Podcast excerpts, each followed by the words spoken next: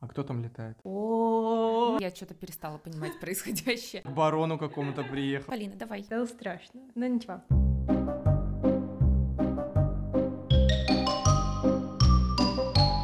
Привет, это подкаст «Космический умозрительно» от библиотечного центра общения «Современник». Меня зовут Полина, и ярлычок «Гуманитарий» со мной всю мою жизнь. Сегодня я расскажу вам про книгу «Взгляд улитки. Описание неочевидного». Меня зовут Женя, я также буду участвовать в этом подкасте, только мой ярлычок – технарь. Я буду рассказывать вам о книге «Логика чудес». И еще у нас в гостях Света. Именно ей решать, чью книгу она заберет домой и чья команда сегодня выиграет. Всем привет, меня зовут Света. Я закончила физико-математическую школу, отучилась в гу- супер гуманитарном вузе, работаю в культуре, но считаю математику самой красивой наукой. Мне интересно, кто же меня убедит. Ну все, значит, мы подружимся. А, ну да, силы распределились поровну. Такой нервный смешок, мы подружимся. И у нас еще есть специальная монетка. Я так и знала, что мы будем ругаться, кто выберет орла, кто решку, поэтому специально наклеила на одну сторону свое имя, на другую сторону имя Жени. И Света сейчас подбросит монетку и решит, кто начнет рассказывать. Итак, Женя. Женя. Ну ладно. Так, ну, значит, мне начинать. Я напомню, моя книга называется «Логика чудес». Ее автор — это Ласло Мюре, он из Венгрии, Что бы это ни значило. что бы это ни значило, да. Написал он эту книгу под впечатлением другой книги. Книга называлась «Черный лебедь», а ее автором являлся Насим Талиб. В общем, Насим Талиб сам родом из Ливана, и в какой-то момент в 1975 году, если мне не изменяет память, в Ливане начались огромные перестройки, и ему со своей семьей пришлось покинуть эту страну. Весь этот опыт оказал на него очень большое влияние. С тех пор он стал уделять большое внимание вещам, которые происходят достаточно редко, но при этом оказывают огромное влияние на мир, и назвал их «Черный лебедь». Именно этому и посвящена книга «Черный лебедь», а наш герой Ласло Мере, он э, решил немножечко переделать, так сказать, всю идею Талиба под свой лад. Вся книга посвящена двум мирам. Первый мир называется Тихония, а второй Дикония. Блин, прости, я вклинюсь. Это когда час 59 ты тихоня, а 2.00 уже дикония. Помните из этого мема? Я себя ощущаю отсталой от жизни, но я не поняла ни первую, ни вторую часть э, на- нашего повествования. Я тебе пока... Да, вообще? Продолжаем, продолжаем, все хорошо, мне интересно. В общем, в нашем мире большая часть нашей жизни происходит в мире тихоней, то есть вся наша обыденная жизнь, как мы ходим там, я не знаю, на работу, там общаемся с нашими друзьями, с семьей, все это область мира тихоней. Но иногда в нашей жизни происходят потрясающие события, которые переворачивают нашу жизнь с ног на голову. Прямо как у Талиба, когда ему пришлось покинуть свою родную страну. Вот я хотел бы вам сразу задать такой небольшой вопрос. Вы вообще верите в чудеса? Книга называется «Логика чудес». Хороший вопрос. Мне бы хотелось ответить, что я в них верю. На битву экстрасенсов ты смотрела? Что? Битву экстрасенсов. А ты думаешь, это чудеса? Я бы сказала так, что в чудеса как волшебство я не верю. Все-таки это грустно, но, но не верю. Но мне кажется, что какие-то особенные события мы можем, во-первых, сами наделять некоторыми для себя чудесными свойствами, которые в нашей жизни происходят. А во-вторых, чудеса — это, опять же, э, чуть больше, чем волшебство, к которому мы там сказочное, к которому мы привыкли. Это очень часто связано а, с нашей обыденной жизнью. Ну и, кстати говоря, мне кажется, что точные науки, хотя я адепт гуманитарных абсолютно, эс- по, по всему своему складу жизни, ума и так далее, мне э, точные науки, математика, физика, химия кажутся чудесными, ну действительно, потому что они вообще какие-то там тайны мироздания раскрывают. За да. гранью нашего познания уж точно. Да, и мне иногда очень обидно, что у меня нет способностей, ну, какое еще слово подобрать, да, пускай будут способности к пониманию высшей так называемой математики, всего, что вот вокруг этого, потому что это какой-то вот действительно сказочный мир. Вот в таком ключе, да, наверное, верю. Я просто верю во... Чтобы вы понимали, я ходила к гадалке, она составляла мне мою натальную карту. Я пишу записочки Луне, но мне кажется, что это невроз, но пусть будет чудеса. Можно опять вопрос не в тему, а в топ и так далее. А что такое натальная карта? О, Ну, кратко, кратко, Полин. все планеты выстраивались в свои позиции, когда ты родилась. Какой знак зодиака был у каждой планеты, да? Ну да, твоя луна в это время была в Деве, а Юпитер там был еще где-то. Да, я потом еще можно про каждый знак почитать отдельно. Ну, вообще, я помню, тоже пытался что-то сделать наподобие этого. И по итогу там просто была сборная солянка. Мне кажется, что там любому человеку можно все переписать. Нет? Не знаю. Ну, мне сказала, что я могу работать дальнобойщицей, Ух ты. в принципе. А кто не может? А, кстати, а женщины могут быть дальнобойщицами, да? Я просто не очень знаю, какой там список, как сейчас выглядит список запрещенных профессий. Можем. Интересно. Так вот, вернемся к чудесам. Ты, Полина, веришь? Да. А ты, Света, Ну, пускай не верю. не веришь, да? Мгм. Хорошо, тогда такой вопрос, Полина. Что может являться чудом? Вот, допустим, ты пошла на пляж, Мгм. и ты приехала на машине, на своей собственной. Вау. И вдруг так получилось, что ты потеряла свои ключи в песке. Час ищешь их, ищешь, и наконец находишь. И ты такая, ура, наконец-то я нашла. И вроде бы чудо. Будешь считать это чудом? Да, потому что, зная себя, я еще скажу чур-чур, поиграй и отдай. Поэтому, скорее всего, кажется, что это что-то бытовое, но, блин, это сложно. Да, ладно, пусть это будет чудо. А допустим, рождение Исаака Ньютона будешь считать чудом? Нет, Нет, Нет. не будешь. По-твоему, в мире слишком много таких людей, похожих на Ньютона? не слишком много, но есть. Конечно, но я понимаю, что их, что они есть, но просто в общем количестве рождение таких гениальных людей, по-моему, само по себе чудо. Есть много, мне кажется, людей, которые родились не менее гениальными, но их не раскрыли. Ну, или они сами не раскрылись. Я просто веду это к тому, что чудеса, истинные чудеса, вот э, пример с ключами это тоже чудо, но оно такое псевдо-чудо. То есть оно не оказывает огромного влияния на мир в целом. А рождение таких гениальных людей, как Тон, Эйнштейн, еще различных ученых, тех же самых художников, архитекторов, их рождение очень сильно может повлиять и влияло в течение всей мировой истории на мир общества в целом, понимаешь, да? Да. Просто автор книги, он э, все чудеса разделяет на четыре категории, так сказать. Первые чудеса — это вот что-то вроде примера с ключами, и он их даже не рассматривает, потому что они вроде бы какие-то особенные, но вроде бы ничего такого. Вторые чудеса — это, он их называл прямо псевдочудесами. Они случаются, наверное, реже, чем такие обычные удивления. Третья категория чудес — это истинные чудеса. И четвертая — это трансцендентные чудеса. Про трансцендентные могу сказать, что современный уровень науки и познания, точнее нет, в целом, в какой бы момент времени мы ни находились, момент истории, наша человеческая наука, наше человеческое понимание, мирозрение не способно будет понять трансцендентные чудеса. И вот эти трансцендентные чудеса он отождествляет с черными лебедями, которые описывал Талиб в своей книге. А можно какой-то пример? Трансцендентного чуда. Мировой кризис 2008 года, когда вся мировая экономика рухнула буквально в один день. Не знаю, можно ли привести еще в качестве примера, но в книге он указан 11 сентября 2001 года. Чудо здесь имеется в виду не что-то позитивное, ну, здесь нет какой-то моральной оценки, что-то хорошее или что-то плохое.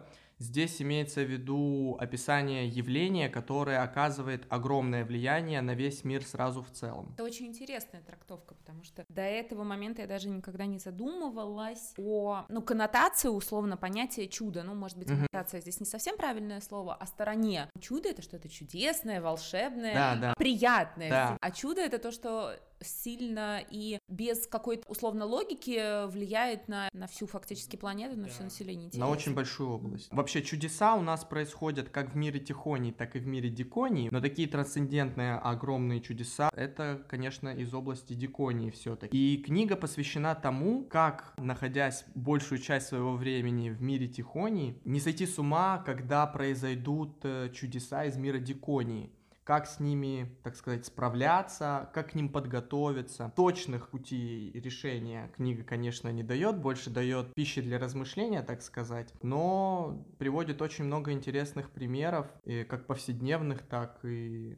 каких-то мировых явлений. Еще хотел добавить немножечко про отличия между Тихоней и Диконей. Вот смотрите, в книге там приводились очень интересные вопросы, которые могут понять, разобраться, что относится к миру Тихони, а что относится к миру Дикони. Как вы думаете, какой средний рост людей, которые выше двух метров? Средний рост людей, которые выше двух Выше двух метров. 2,05, не Я знаю. думала 2.02. Какой там рост у Петра Первого был? 2,05? Ой, я знаю только, что в следующем году его день рождения. Юбилей. Петербург украшают для него. Ну да, будет день рождения Петра, но Вы вообще очень близки. 2.03. 2,03. 2.03, да.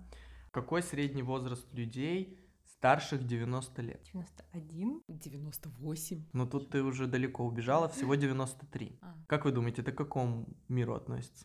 Тихоня, наверное. Я вот как раз до этого хотела задать вопрос, выбирает ли человек. Видимо, не выбирает. Мне сложно ответить, потому что я, видимо, не разобралась до конца в этих двух мирах. Но пускай, мне кажется, Дикони, правильно, да? Мгм, от слова дикий. А, ну да, логично. Ну пускай Дикони будет. Ты думаешь дикония? Ну да, высокий и долго живет. Но тут права все-таки Полина, что это относится к миру тихоней, потому что здесь нет каких-то резких скачков, понимаешь? Ничего себе резких скачков, больше двух метров. Ладно, ладно, я шучу, да. Это к тому, что, допустим, вот если человек выше двух метров, ну ты никогда не встретишь человека, у которого рост 5 метров. То есть не будет такого огромного скачка, потому что это, ну, во-первых, в принципе, биологически невозможно. То же самое и с возрастом. Да, конечно, бывают долгожители встречаются. Я не помню, кстати, какой рекорд по долголетию. 100 с чем-то, 111, что ли? Как 111, да? Я боюсь соврать сейчас, но Мгм. мне кажется, что там как-то так. А теперь давайте такой вопрос. А Какой средний чистый капитал у людей, у которых по меньшей мере 5 миллионов оборотных средств? Личный капитал? Да, вот у них более 5 миллионов, вот какой средний? У меня 5 сейчас миллионов. доллары просто как у Скрудж А. Макдака сыпятся. Да, для меня это такие деньги, что тут уже даже пару сотен э, не сыграет большого значения. Ну, Ну вот смотрите. есть логика какая-то. Конечно. Нет, ну я не буду тебе отвечать на это. Ну, мне- я понимаю, что должна быть логика, но я ее не могу поймать. Там какая-то условно цена деления, там. Вот мы сейчас доберемся до этого. Так, у нас было 2,03 метра Да. и было 93. Да, 5,03? 5 миллионов 300 тысяч? Так, допустим. Денег должно быть больше, чем в обороте, да? Ну вот у них по меньшей мере есть 5 миллионов. Допустим, этих людей 20 миллионов в мире. Вот средний. Если все их денежки Ну, сложить, Пусть будет 7 миллионов. 7. Я... Ты хочешь поменять свой ответ? Нет, потому что я что-то перестала понимать происходящее. Нет, хотя хочу, погоди. 5 миллионов оборотных средств — это на всех людей? Нет. Это каждый. У него больше, чем... Мы возьмем какого-то человека. Ладно, 5,03, все. Хорошо. Дайте мне ответ. Правильный ответ 80 миллионов долларов. Ну, немножко ошиблись так. Я буду молчать до самого Могу конца. то же самое спросить про компании, у которых активов, допустим, берем все компании, у которых по меньшей мере есть активов на 5 миллиардов долларов. Вот мы все компании вместе возьмем, какая средняя величина их активов будет? 80? Ну, пускай будет 80. Нет, ну тут уже не так сильно. Тут уже 27 миллиардов. И вот это уже область диконии. Ты, с- кстати, Света пыталась разгадать загадку. Да, но логика. Да, логика, конечно, есть и в первых случаях, и во вторых, но когда мы рассматриваем явление из мира тихонии, мы должны иметь в виду такое понятие, как стандартное отклонение. М, да. Явления из мира тихонии подчиняются распределению Гаусса. Кривая Гаусса. В книге она показана, в книге есть график. В книге вообще очень много э, интересных иллюстраций, касающихся мира экономики, там, математики и так далее. На этой кривой Гаусса большая часть значений, она сфокусирована в центре, а затем идет спад с длинным-длинным хвостиком. У таких значений, которые подчиняются распределению тихонии, у них есть стандартное отклонение. То есть мы возьмем какую-то группу людей, возьмем, посчитаем их там средний рост и скажем, вот, 170 сантиметров. А стандартное отклонение будет где-то около 8. И чем больше стандартных отклонений от центра, то есть вот 170, 178, ну мы не сильно удивимся. 186, ну как бы вроде бы уже побольше, но тоже не так, чтобы много. А тут бац, и у кого-то там рост 210, и вы такие, вау, какой высокий, встал со стула и до потолка достает. Когда вообще дают какую-то статистику со средними значениями, очень важно иметь в уме мысль о наличии стандартного отклонения. И чем больше стандартных отклонений идет от среднего значения, тем меньше вероятность появления какого-то значения вот вдалеке. Я надеюсь, я понятно изъясняюсь, мне кажется, кто-нибудь из круга математиков меня бы поправил, но это так, как я понимаю. Но мы такие, для обывателей. Да. А в мире диконии там этого стандартного отклонения нет. Там уже все значения, они подчиняются распределению не Гаусса, а распределению Каши. Тоже такой вот график с длинным хвостиком, но у него, во-первых, хвостик длиннее, а во-вторых, он быстрее прижимается к оси абсцисс. Что там еще такого интересного было? Вот, допустим, там приводился пример с девочкой Фиби, которой дали винтовку и поставили перед длинной бесконечной стеной в обе стороны. И вот она дает перед этой стеной в любой точке, разворачивается, насколько ей захочется, и стреляет. Выстрелы на стене отметки, они подчиняются как раз-таки распределению каши. Это дикония. Да, это дикония. То есть может случиться такая ситуация, когда Фиби будет почти что параллельно стене, буквально там на несколько минут или секунд даже отклониться в сторону стены и стрельнет. И пуля улетит, ну, допустим, мы представим, что Да. нет никакой силы притяжения, что пуля летит, пока не достигнет стены, и она может улететь на просто, ну, космическое какое-то значение. А может случиться так, что она стрельнет перед собой. И в этом случае, вот если брать распределение этих выстрелов, большая часть э, будет сфокусирована где-то в центре, прямо перед э, Фиби, где она стоит напротив стены. Но будут такие возникать ситуации, когда пули будут улетать просто на какое-то нереальное количество километров. Про мир Тихонии и Диконии на самом деле там гораздо больше примеров касательно того, что относится к миру Тихонии, что к миру Диконии. В целом вообще для чего эта книга написана, как я уже ранее говорил, то это больше книга такая, дающая пищу для размышления и помогающую разобраться в том, как нужно справляться с такими редкими черными лебедями, с такими редкими чудесами, которые случаются в нашей жизни, но достаточно редко. Один из э, пунктов, так сказать, для того, чтобы принять такие чудеса, это называется э, свалка богача. Есть такая поговорка, что на свалке богача можно найти гораздо больше ценного, чем в доме у бедняка. Люди накапливают какие-то знания, какие-то материальные ценности. Чем богаче человек, тем богаче его свалка. Свалка здесь имеется в виду не то, что ты там чем-то попользовался и все, и выкинул, а в том смысле, что у тебя в жизни появились какие-то новые вещи, новые мысли, знания, люди, эмоции там, которые немножечко, но стеснили все-таки какие-то предыдущие вещи из твоей жизни. И в момент, когда у тебя происходит в жизни какое-то огромное потрясение, то есть ты теряешь все, ты возвращаешься на эту свалку богача, и там на основе вот накопленного опыта можешь реабилитироваться, вернуться в игру, снова зажить полной жизнью. Приводятся примеры в книге различных инвесторов, и вот в том числе Талиб. Он вообще после того, как пережил такое потрясение, когда вместе со своей семьей уехал из Ливана, он стал инвестором, он поставил на то, что рано или поздно мир потрясет какое-то огромное там, явление, которое приведет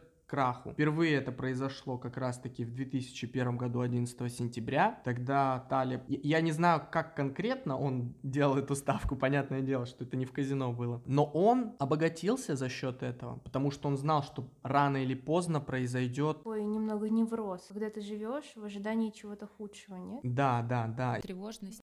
Но, кстати, если говорить о предсказаниях вот подобных, то я сразу вспомнила про, извини, Жень, что перебила, про карту трендов. Я не помню, честно говоря, какой исследовательский институт ее публиковал. Это огромная, я бы сказала, интеллект-карта, посвященная трендам последних 50 и предстоящих, по-моему, 20-30 лет. Вот не помню, честно, надо освежить в памяти. И там как раз какими-то, ну, на мой взгляд, если говорить опять о чудесах, чудесными средствами предсказываются основные тенденции, основные события, которые должны нас всех ждать там, в ближайшие несколько десятков лет. Это касается всех вопросов социальных, культурных, экономических, политических. Например, на 20-е годы, ну вот на этот отрезок, была спрогнозирована эпидемия. Действительно, было это прописано. Там и ситуация, связанная с новой этикой, с развитием феминизма, с экологией, там тоже все это прописано. Такое ощущение, кстати, да, Полина, возвращаясь к разговорам о натальных картах, да,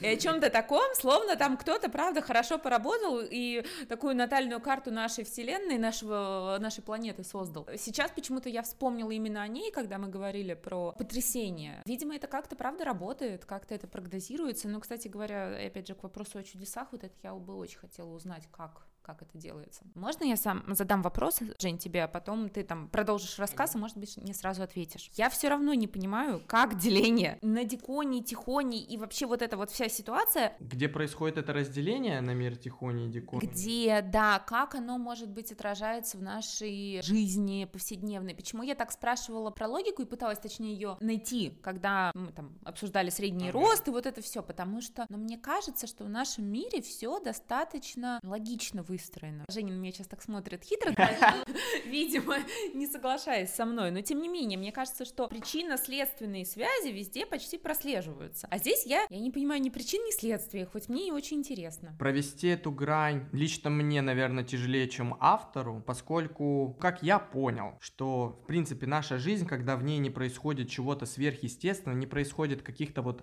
огромных отклонений, как со стрельбой у Фиби, то это все-таки область мира Тихонии. То есть мы большую часть нашего времени, где-то процентов 90, находимся в мире Тихонии. Но избежать каких-то вот этих черных лебедей, каких-то трансцендентных чудес в нашей жизни попросту невозможно. Рано или поздно они настанут и коснутся каждого из нас. Возможно, если вот мы сейчас молодые, мы еще там ничего такого глобального не застали, либо же не помним, либо же на нас это никак не повлияло, то это не значит, что в будущем не произойдет таких ситуаций. Книга как бы пытается дать рекомендацию к тому, чтобы мы не забывали вообще о существовании подобных явлений и в случае чего могли им противостоять. Потому что, как мы уже все заметили, чудеса бывают не только радостными и чудесными. Я сейчас даже подумала про пандемию. Ну, не все же вышли Да, не все же были готовы. Точнее, кто был готов. И, и, и еще и не вышли, и еще даже выходить будем долго после того, как она условно сама закончится, как именно эффект пандемии. Ну, и можем же мы рассматривать ее как диконию? Да, да, как раз таки, как раз таки вот э, пандемия, которая началась, она все-таки из мира диконии, поскольку никто ее не ожидал. Но в прошлом году, по-моему, еще видел такие наблюдения, что 1900 19 или 20 была какая-то эпидемия, да, да, потом в 1820 там была, наверное, эпидемия. Каждые сто лет. Да, да, да. Там еще что-то в 60-х тоже будет, не такое, да, так что нам и на старость хватит. В 60-х еще? Ну, да, да, да, было в 50-х, 60-х. Просто, насколько я правильно понимаю, например, про испанку в 20-х годах прошлого века не так много у нас говорят, потому что в России и так потрясений было очень много в эти годы, поэтому это прошло достаточно параллельно. А были сильные эпидемии в 50-х, 60-х, но но Советский Союз с ними очень эффективно справился. Вот так что на наш век еще что-нибудь хватит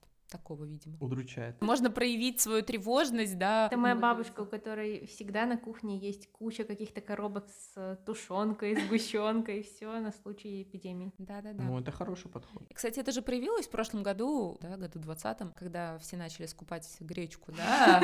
Не только гречку. Ну, не только гречку, да, все начали скупать. Это где-то в подкорке сидит не только у бабушек. Как-то так. Вот действительно для меня ощущение, что эта книга скорее про какое-то волшебство. Я-то сюда шла там с такими достаточно упрощенными взглядами о том, что будет. Как будто бы тоже что-то чудесное, но какое-то более прикладное. В общем, моя книга называется «Взгляд улитки. Описание неочевидного», и я сначала расскажу вам, кто ее написал. Он один из самых влиятельных искусствоведов 20 века, преподавал в Сорбоне, возглавлял французский институт во Флоренции, руководил исследовательским направлением Высшей школе социальных наук в Париже, и после всех этих регалий я себе представляла такого сноба прожженного. Думаю, сейчас он будет меня учить, куда смотреть. Оказалось, что он очень хулиганистый. Он вообще не боится высказывать э, какие-то свои оппозиционные мысли и говорит, не слушай никого, думай сам. И меня, честно говоря, разозлило, что он эту книгу назвал совсем не так. У него она называлась «Ничего не видеть. Описание». А наши русские издатели решили, видимо, что «Взгляд улитки» — это какой-то очень выгодный ход. Блин, можно сразу, потом забуду. А «Взгляд улитки» — это где-то употребляется в книге? Да, или... это название его второй главы. А, Просто выдернули понятно. оттуда. Но со мной, кстати, сработало. Я когда ее выбирала, думаю, о, человек с памятью рыбки расскажет про «Взгляд улитки». Но оказалось, что все не так. В общем, она состоит из шести глав, каждая глава про отдельную картину, и, в принципе, это достаточно логично. Но не логично вот что. Каждая глава структурно разная. Здесь есть письмо к ученице, здесь есть внутренний диалог, здесь есть спор с его коллегой, какой-то рассказ в третьем лице. Ну, то есть мозг не может набрать какой-то ритм, и читать каждый раз приходится перестраиваться. Это, мне кажется, очень интересно. И я хотела вас спросить, как вы вообще ходите в музеи, Ходите ли, во-первых? Ну, последний раз я был в Эрмитаже, это было пару лет назад. Не знаю, какая-то спонтанная, по-моему, прогулка была. Ты был в зимнем или в главном штабе? В зимнем, в зимнем, да. Это была спонтанная прогулка, которая вдруг э, неожиданно закончилась посещением музея. С подругой был. М. А у тебя, Свет? Ну, я честно скажу, без там приукрашиваний, последние года я часто хожу в музеи. Я громко немножко, но у меня, правда, оттуда приходит какое-то вдохновение. Во-первых, это позволяет отдохнуть, расслабиться от э, переизбытка информации, которая нам поступает. Во-вторых, ну, среди прекрасного как-то хорошо. Я больше люблю современное искусство, но мне нравится одинаково там и в Эрмитаже бывать, и там в гараже условном или в Эрарте но я не готовлюсь. То есть я даже не могу сказать, что я сижу там, стою и внимательно разглядываю описание. Или на, если мы говорим о каких-то временных выставках экспликаций. Это, наверное, даже не очень хорошо. Ну, то есть как? Я себя как прилежная ученица потом ругаю и говорю, что вот, Света, ты не прочитала внимательно, ты не поймешь, что хотел сказать автор. И испытываю по этому поводу некоторый, некоторый стыд. Но мне нравится ходить, честно скажу, не для того, чтобы какой-то вывод сделать, а чтобы скорее побывать среди этого. Вы как будто бы делаете все правильно. Я, честно, делала раньше тоже так. Я приходила и смотрела. И плюс-минус библейские сюжеты, какие-то мифы, легенды Древней Греции, они считываются. А потом случился черный квадрат. Ну и очевидно, что смотреть на него, не зная какой-то теоретической базы, это добрый вечер просто. И потом я начала сначала все читаю, все обзоры, всю критику, потом иду с какой-то экскурсией медиации, потом третий раз прихожу сама, и тогда как будто бы все. Ну, ты знаешь, мне кажется, это тоже правильно на самом деле, потому что я ну, некоторые выставки могу посещать не по одному разу, потому что мне тоже важно понимание, хотя, может быть, есть тут какое-то, и правда, как ты говоришь, невротическое ощущение, что ты должен правильно понять. Но, опять же, на современное искусство ты правда должен правильно понять в контексте, ну как-то, мне кажется. Я сейчас приведу пример. Была выставка 30-летний или миллениалы, или все вместе это так называлось, в Мраморном дворце Русского музея, как раз где музей Людвига. И там главной работой был покрас лампас, естественно, вот, и на которого все пришли смотреть, которого. И мне кажется, Мраморный дворец такого количества людей, честно, посетителей, тем более молодых, не видел никогда раньше. А я говорю это не просто так, я училась рядом с ним в Институте культуры, и мы очень часто прогуливали там пары, просто ходили, тем более студентам культуры всегда это было бесплатно. Там очень мало всегда людей, хотя там есть и Пиперштейн, там есть Орхол и еще много-много чего. Но об этом мало кто знает, во-первых. Да, во-первых, мало кто знает. Во-вторых, там была вот эта современная выставка ми- художников-миллениалов. И вот честно, я себя почувствовала героем фильма «О чем говорят мужчины». Потому что угол зала, в углу гора мусора, по-моему. Ну, то есть там каких-то палок, чего-то вот, вот такое. Вот и все огорожено. И подпись гора мусора.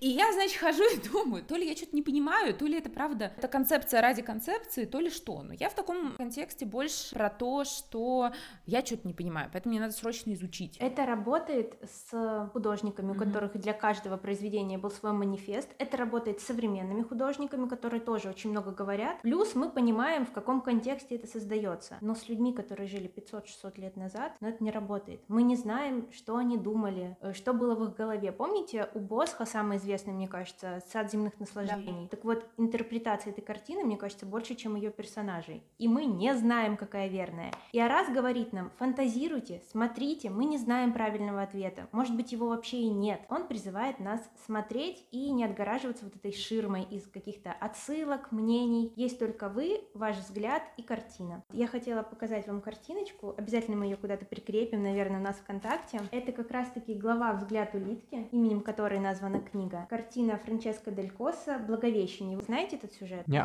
Ну, в общем, он очень простой. Это архангел Гавриил э, со всех своих крыльев примчался к Марии, чтобы сообщить о том, что она избрана, и она родит Сына Божьего. В принципе, считывается все легко, потому что мы видим один женский образ — это Мария, она в традиционном красном и синем цвете Богородицы. Мы видим Гавриила, который стоит на одном колене и протягивает к ней правую ручку. Но вообще на Благовещение всегда есть книга, которую Мария вот только-только читала, наша девочка библиотечная, и должна быть голубка. Вы где-нибудь видите здесь голубку? Голубка точно должна быть. Я вижу улитку. улитку тоже вижу. Голу... Ну, наверху на синем фоне это голубка? Да, вот это вот в миллиметрик, это голубка. А где? Вот, вот, вот, вот, вот совсем маленькая. Мы вам покажем А. обязательно. Где-то надо прям. А Да, снизу она часть это тоже лапе. часть картины? Да, э, но здесь уже сцена Рождества, и это тоже такая интересная миниатюра. Здесь дремлет Иосиф, Мария склонилась над Иисусом, и там вдали ползут волхвы с дарами. А здесь вот э, пастушки танцуют традиционный итальянский танец. Ну, то есть тоже все не просто так. Но когда мы понимаем, насколько крошечна эта голубка, мы понимаем, что нужно обращать внимание на детали. И Арас говорит нам о том, что вообще здесь делает эта улитка. Благовещение. Ну, как бы все в порядке. Какая-то еще крупная такая. Да, он думает, может быть, это просто каприз автора. Просто вот он решил нарисовать улитку, может быть, это обманка. Был такой художник Карло Кривелли. Он окружал своих Мадон огурцами и яблоками. Зачем? Неизвестно. У него тоже есть Благовещение, там такая красивая сцена, тыры-пыры, все прекрасно.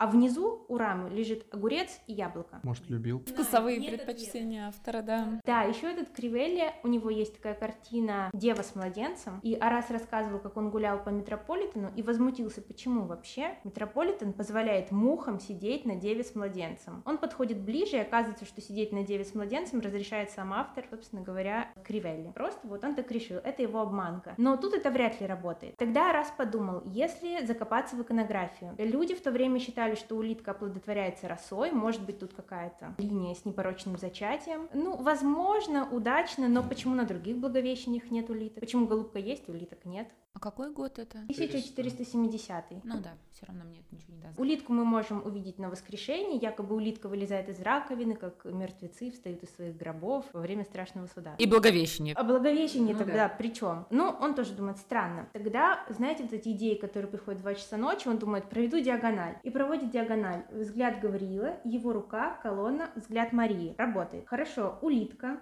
колонна, рука Гавриила Голубка. над голубкой. Нет? А кто там летает? Ну там что-то еще. Это бог. О, да. Ой, а я и думаю, что это такое? Даже Я думал, там кто-то на ковре самолете летает. Он парит. И посмотрите на силуэт бога. Ничего не напоминает? Треугольник. Я подскажу, а улитку не напоминает?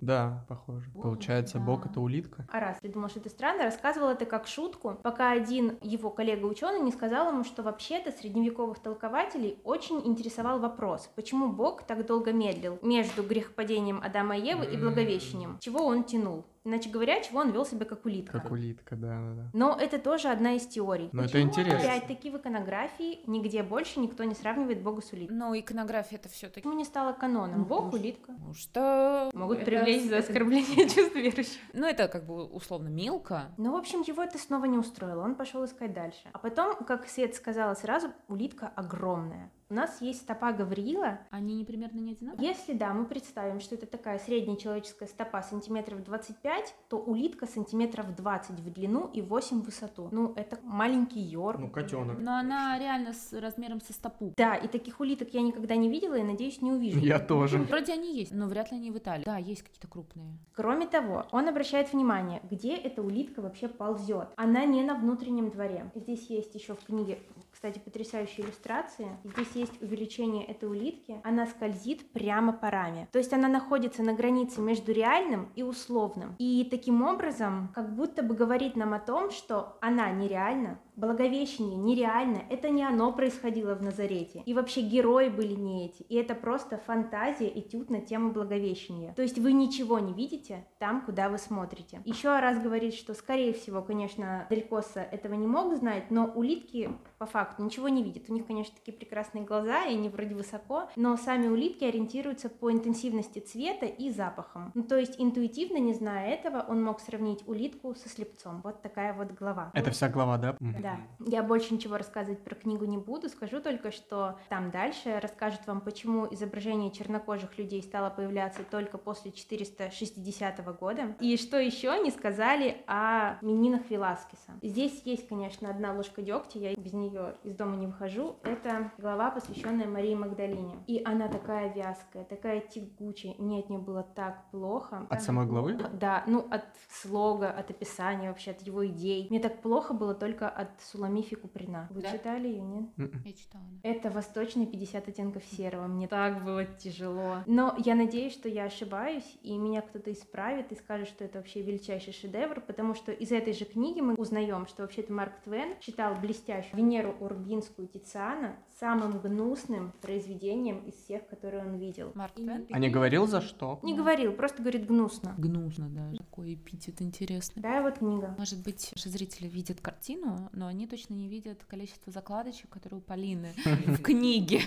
Э, Почти на каждой странице смотрится внушительно. Вообще очень, конечно, интересно. У меня вопрос первый, который мне сразу пришел в голову, когда ты начала, Полина, про него говорить, это сборник разных его статей. Просто ты говорила про то, что они такие разные главы все. Они могут существовать отдельно, но вот он такую фишечку свою вел. Каждая глава, она Она стилистически разная, да. разная. Интересно. Вообще он такой хулиганистый. Мне кажется, классный человек. Но мне кажется, здорово. А он современник наш? Он умер в 2003 году, но Ну, в принципе, современник, да. Но он не говорит о современных картинах, то есть здесь э, Тициан, Франческо Дель Но он может быть искусствоведом как раз этого Да-да-да, он периода. как раз да, на да. 16-19 веке специализировался. Вообще это очень интересно. Я почему-то, когда ты говорила о трактовке картины Благовещения, подумала о том, что даже вот сейчас, когда он анализировал, да, а, как еще раз зовут? Арас? А, Арас, да, фамилия Арас, что человек ищет все время трактовки, и я подумала о том, что, наверное, поэтому так взлетел Дэн Браун с кодом да Винчи, потому что это настолько популярное объяснение и настолько вроде как бы опять же логичное, да, все так хорошо выстроено. И здесь мы тоже пытаемся выстроить какую-то логику. Но здесь он не говорит, что это вот правильно. единственный верный вариант. Он говорит, ну вот мне кажется так. А может вы посмотрите, еще что-то найдете. Да, это хорошо, и вообще хорошо, когда об искусстве рассуждают, на мой взгляд, именно так, потому что часто выступают какие-то единично смысловые доктрины о том, как понимать, как видеть, как правильно или неправильно, да, что хотел нам сказать автор вот это вот. Иногда любимое. синие занавески это просто Просто синие синие занавески. Да, да, да, но мне стал интересен вопрос, почему вообще человек так любит сакрализировать искусство. Ну, это, кстати же, появилось не так давно, потому что до этого художник считался ремесленником, и никто на него не обращал внимания, он просто делал свою работу. А потом художник стал же частью интеллигенции, частью чего-то недоступного. Да, да. Почему-то вот э, недаром же так часто портреты например, становятся каким-то портрет Дариана Грея, я просто имею в виду, но это же часто целый сюжет на этой почве родился. Очень часто какими-то магическими свойствами. В суевериях, естественно, люди наделяют портреты. Это тоже невроз, мне кажется. Скорее- Дать ну, от вообще- вещи то, чего-то. Ну, любят люди чудеса. Да, люди любят чудеса, и им хочется как раз, видимо, каких-то таких около бытовых э, и очень простых примеров. Вот мы когда в самом начале начали говорить про веру в чудеса, как раз вот не верю я во что-то вот такое, вот хотя очень хотелось бы, да, что-то такое подглядеть. Хотя, кстати, не знаю, не знаю, хотела бы я, чтобы случилось что-то чудесное, или я бы испугалась. Я хотела, когда была маленькая, чтобы меня ударила молния, и Ты выжила и стала супер У меня были, да, суперспособности. А потом мы отдыхали на море, и пьяный мужчина залез на резиновую горку, его И- шибанула молния, он погиб, и я думаю, все, больше не хочу. Мне и так нормально. У Арзамаса, я, правда, не послушала еще радио Арзамаса, у них есть курс, или, по-моему, несколько лекций, точнее, даже, я вот как раз хочу послушать. И там лекции посвящены тому, как смотреть на, плохое слово сейчас скажу, старое искусство, но условно, живопись там 17-18 века, 19 даже, глазами современников, то есть что они там видели, потому что, мне кажется, в первую очередь, когда мы смотрим, а особенно если мы говорим не о там, то, что нам доступно, да, коллекции Эрмитажа, Русского музея или Третьяковки и Пушкинского музея в Москве, мы тоже как-то несколько мифологизируем эту ситуацию, то есть мы смотрим, ну вот это, я не знаю, это Борхес, да, вот как бы тут сам факт, ты его видишь, или Веласкес, или еще кто-нибудь, да кто угодно, да, вот Рубенс там и так далее. Но мы, ну я за себя говорю, вот я вспомнила свое последнее культурологическое иностранное впечатление, это Вена, это был как раз начало 20 года, вот-вот-вот до января, до всей этой пандемии, и я очень хотела Вену, я, конечно, хотела Климта, я там хотела Кокошку, я очень полюбила Шиля, но музей, там есть потрясающий исторический музей, в котором представлен реализм как раз 18 века, то, что почти не выезжает из страны, то есть у тебя почти нет возможности увидеть, а еще там была дополнительная это, временная выставка Караваджо, и вот я себя поймала на том, что я смотрю на это э, именно как, «А, вот я это вижу, вот я это вижу, то есть я не пытаюсь даже рассмотреть сюжет условно, то есть где-то я понимаю, ну там э, отрубают голову, там еще что-нибудь, то есть я понимаю там какие-то древние сюжеты, да, но я не вглядываюсь, я не вглядываюсь в то, что как там это выписано все красиво или еще что-то, я смотрю такая, о, я это видела. Вот интересно, с чем это связано, возможно, может быть, мы не умеем ценить искусство, как умели наши предшественники. Да у нас просто много всего, у нас есть Инстаграм. Я думаю, какой-то бы искусствовед сноб сейчас бы с тобой поспорил.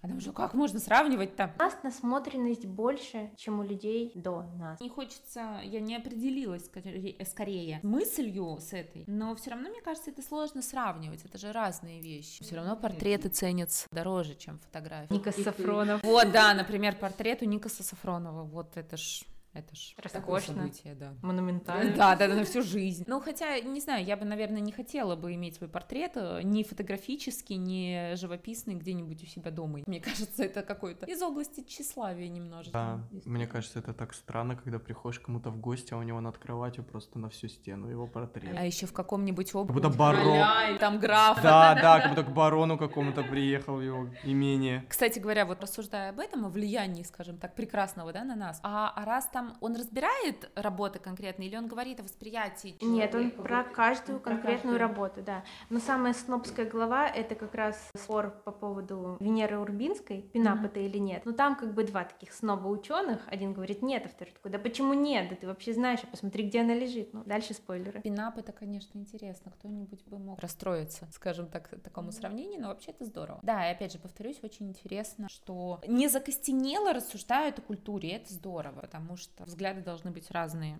И точки зрения тоже разные. Да, неплохо развивает критическое мышление. Да, да, подход. да, да, да. И человек имеет право любить или не любить, ему может нравиться или не нравиться. Кстати говоря, в том числе э, работа в библиотеке, и, видимо, какой-то, в принципе, жизненный опыт расширяет границы. Почему про библиотеку говорю? Потому что я, например, даже не работая непосредственно с читателями, я работаю в «Современнике», но я больше занимаюсь, это для наших слушателей, да, проектами, мероприятиями. Когда я пришла только работать в библиотеку, у меня тоже был пунктик по поводу того, что можно читать, а что нельзя. Ну, условно, признаться в том, что ты там читаешь условную, условного кого-нибудь, мы не будем называть фамилии сейчас, да, здесь? Нет, назовем Стефани Майер «Сумерки». Ну, допустим. Дарью Донцову. Ой, Донцову тоже буду защищать. Ну, у Донцова есть прекрасное описание, иногда нелепые песиков, вот, а я как большой поклонник собак. В общем, да, читать можно, в принципе, все что угодно, смотреть что угодно. Главное, не причинять другому человеку вред. Да ради бога, что угодно. Я тут очень долго смеялась над книгой, увидела у нас обворожительная селедка, по-моему. Я, не, я, я как бы не рискнула открыть ее. А на обложке селедка была? Да, она была с нитью жемчуга. Не именно так. И у нее были накрашены губы. Вот. Это женский любовный роман, то есть то, от чего у меня начинается трясучка просто. Но я вот сейчас хочу прозвучать опять не как сноб, потому что я правда так думаю, но когда я это говорю, мне почему-то кажется, что это звучит слишком. Что главное читать или смотреть то, что тебе хочется, и, и не делать э, людям ничего плохого. В принципе, в многообразии есть прелесть мира, но главное при этом, наверное, все-таки по чуть-чуть там развиваться. Мгм. Вот, какое классное чудо, иметь возможность свою жизнь развиваться. Мне кажется, это здорово. И очень многие этого лишены были. Ну, сейчас у нас столько возможностей, и просто стыдно их не схватить. Это да. Мы как будто бы все. Теперь Света, Боже решай, мой. какая книжка уйдет с тобой, какую ты прочитаешь. Ой, это очень сложно. Вот даже, на- возможно, по моей реакции, по моей обратной связи какой-то, понятно, что мне проще рассуждать о книге про искусство, потому что это больше, чуть больше область моего познания. И, конечно, прям там вот, вот все эти комментарии, все, что рассказывала Полина, меня так, так живо откликалось. И вообще такая книга для меня понятнее. Это правда. Но я еще не так давно, кстати говоря, в библиотеке, проходя мимо стеллажей с э, книгами там, ну не учебниками, естественно. Научно-популярно. Да, научно-популярными там книгами, книгами по физике, например, по той же, с потрясающими совершенно названиями, думала, господи, как я хочу очень много времени, чтобы вот это вот все читать, потому что это просто потрясающе. И это же действительно, э, чем больше ты что-то узнаешь, тем больше ты понимаешь, что ты знаешь очень мало, и чем больше ты узнаешь, тем Да. тем больше ты не знаешь, вот эту вот область свою расширяешь. А еще, когда мы говорили про первую книгу, я прям чувствовала, как у меня скрипят мозги. Еще чуть-чуть, и это бы было слышно в микрофон. Вот когда там про искусство, это все понятно, тем более я там приблизительно представляю, что, о чем, где, как, что сказать и так А у далее. меня наоборот было. вот, а я, а здесь, когда Женя разговаривает, я такая, так, надо же что-то спросить. Или вообще надо что-то понять. А я, а я тихоход такой пытаюсь там догнать, где что. Поэтому, наверное, как даже выход из зоны комфорта, да, нашей модненькой темы, я выберу сейчас логику чудес. Круто. Поздравляю тебя, Женя. Спасибо, А спасибо. какой у нас подарок? Книга. Да.